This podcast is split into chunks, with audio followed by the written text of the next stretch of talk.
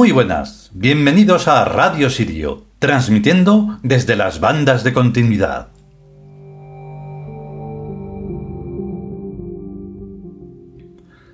Y comenzamos un nuevo capítulo, en este caso el séptimo, que, eh, pues nada, ahonda en lo que estamos tratando, nada más. Simplemente y complicadamente se trata de, bueno, em, comprender que en este mundo solo hay dos especies y no confundir con las razas, que las razas no son más que una cosa biológica. Dos especies, los humanos y los tius, y nada más. Aunque no se conozcan los segundos, son los que determinan que los primeros puedan estar y desarrollar las cosas que hagan, iba a llamarle vida, pero tampoco es eso, y puedan estar aquí. Si por lo que fuera la segunda especie abandonara, se hundiera, desapareciera o se la cargara, la primera desaparecería. Y desaparecería todo el entorno, porque todo es algo entre virtual, hologramático, psíquico, es algo que comprendemos como que es real porque lo vemos con los ojos y cómo va a fallar la vista para eso y los demás sentidos, pero no, es como una especie de equilibrio em, precisamente mágico, como hemos mencionado alguna vez, y que permite que todo esto que está ocurriendo ocurra. De, mejor manera o de menos mejor manera. Pero es eso. Y entonces este libro va de va de eso nada más y nada menos. Vamos con el capítulo, con la parte del capítulo.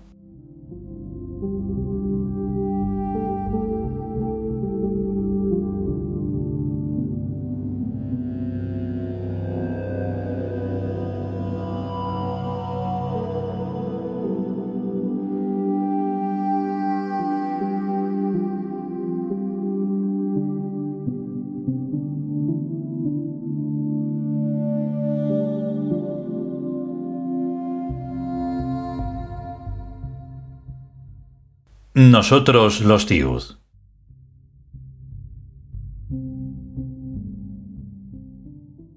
Séptimo capítulo. Adentro y afuera. Primera parte.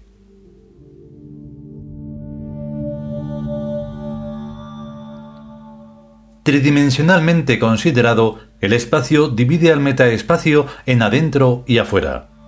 Se puede ir por dentro y se llega enseguida, o se puede pretender ir por fuera y no se llega jamás. Antes del neoplástico, todos los viajes se hacen por afuera, y es por eso que, más tarde o más temprano, se llega a un momento indefinido de detención, que equivale a perderse en el metaespacio. Veamos un ejemplo. El sujeto X quiere llegar al sujeto Z. Toma pues un camino de transporte y se hace llevar a donde se encuentra Z. Una vez llegado, no a Z, sino a un determinado punto, abandona el medio de transporte y continúa desplazándose por el espacio, más lentamente, andando, hasta llegar a una distancia de Z en que se detiene del todo. Entonces comienza el momento indefinido de detención, que consiste en cambiar el estar en un universo espacial por el estar en un universo semántico. Los desplazamientos semánticos no son espaciales, sino metaespaciales, y por tanto terminan en perdición metaespacial quienes se meten en algún universo semántico careciendo del mapa.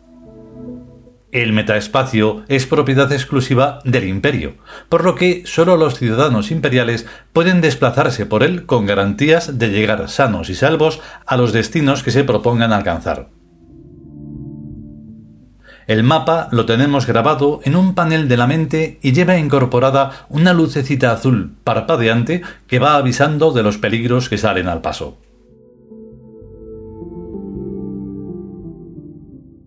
Afuera tiene escaso interés para nosotros. Son las famosas tinieblas exteriores, donde el llanto y el crujir de dientes de los malos, o sea, de aquellas almas que tienen escaso o nulo desarrollo en la dimensión ética. La línea imaginaria que pasa por el centro de la gravedad del triángulo y el centro de gravedad del tetraedro. Las almas malas, además de ese nulo o escaso desarrollo ético y moral, y por eso mismo están descentradas y son, por lo tanto, muy escalenas e irregulares, y tienen por eso la mente descolocada, averiada y enferma. o sea que son malas porque son psicópatas. La causa de las maldades anímicas o psicopatías es la pérdida de la posición de equilibrio, algo así como cuando en una brújula la aguja se sale del pivote.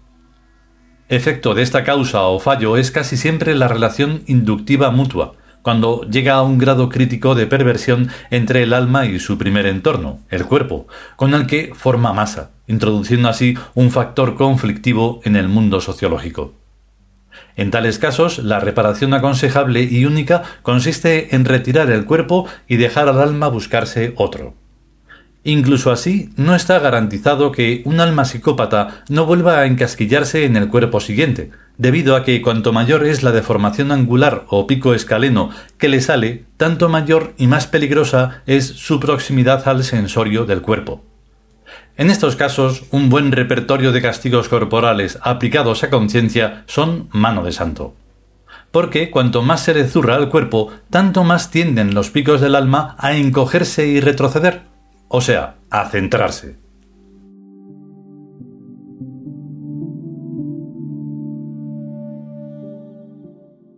No hay psicopatía y maldad que no tengan cura cuando se está dispuesto a propinar al enfermo todos los palos que requiera su tratamiento, hasta que se muera si es preciso, porque así estará en muchas mejores condiciones cuando ocupe el nuevo cuerpo.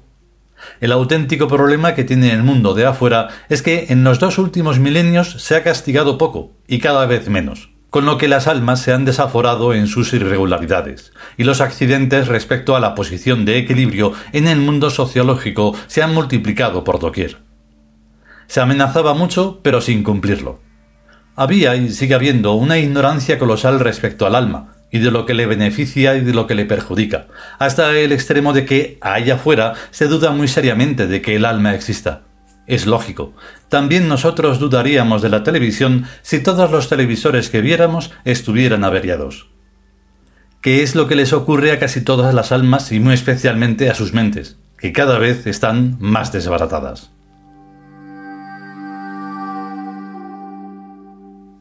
Afuera no nos interesa como campo operativo inmediato y directo, salvo en muy determinados valores, pero sí nos sirve para las prácticas de tiro en la inducción mágica.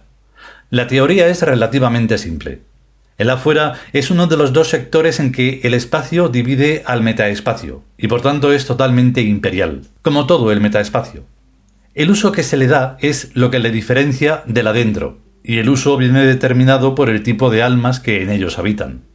Entre las almas del adentro, la comunicación es protocolar, o sea, está regida por el protocolo, y por tanto fluye armoniosamente. Pero con las almas de la afuera no hay protocolo, no todavía, por lo que allí operamos sin pedirle permiso a nadie, y mayormente en las pruebas prácticas de la eficacia de nuestros ritos. No que no haya en nosotros intencionalidades remotas, que sí que las hay, pero en la inmediatez de ahora lo que hacemos realmente es jugar a cambiar instituciones y relaciones de poder, bombardear estructuras históricas y provocar crisis de todo tipo. Lo normal que se hace en los campos de tiro, no hay ninguna mala intención en ello. En cambio, el adentro nos fascina. Crear espacios psíquicos y llenarlos de realidades virtuales. El primero y más importante, como todo el mundo sabe, es el empirio, el cielo de los dioses. El urbanismo celestial ha derrochado allí magnificencias verdaderamente extraordinarias, sin precio ni límites. Todo lo exquisito, todo lo sorprendentemente valioso, todo lo indeciblemente bello está en el imperio, como un excelso lujo que las almas imperiales ofrendan al sublime trono, que está vacío, como asimismo todo el imperio está deshabitado. Allí no hay nadie, más que la máquina mental universal que duerme y sueña. Todos los habitantes nos hemos venido a la Tierra, aunque de vez en cuando y cada uno por su cuenta vuelve un momento para ver si todo sigue en orden, y enseguida regresa a la Tierra que es donde por ahora residimos las almas imperiales.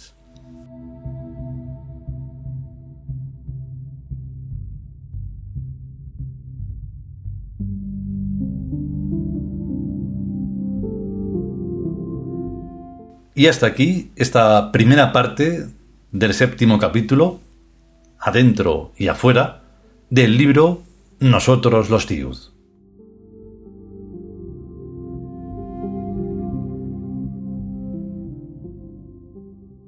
Y bueno, pues ahí lo tenemos. Em, ¿Que es cruel pensar en algo que tenga que ver con algo semejante al castigo y tal y cual? Pues no. Lo único que ocurre es que lo que, lo que sí que hay es injusticia. No se castiga lo suficiente y sin embargo sí se humilla y sí se denigra a eh, inocentes y personas trabajadoras y personas que están ahí luchando para mantener pues una vida digna y sin embargo se premia a todo lo que es la escoria humana y toda la podredumbre como si fuera lo normal y no lo es, no lo es. Aunque incluso sea mediatizado y sea mm, exagerado y lo que sea. No, eso no es correcto. Y al no ser correcto, pues ocurren cosas malísimas y más peores que van a ocurrir de aquí a mucho tiempo. Porque claro, si mantienes una, una cosa tan indecente, pues evidentemente eso no puede tener buenas consecuencias. Así que la única opción es hacer las cosas correctamente, de manera armoniosa y dejarse de bien y mal, que es muy simple y, en fin, pero claro, tampoco vamos a poder entrar en muchas más cosas complicadas. Si podemos y sobre todo si queremos, pues volveremos con la segunda parte de este séptimo capítulo y mientras tanto a ser y a estar conscientes y a cuidarse, claro. Hasta luego.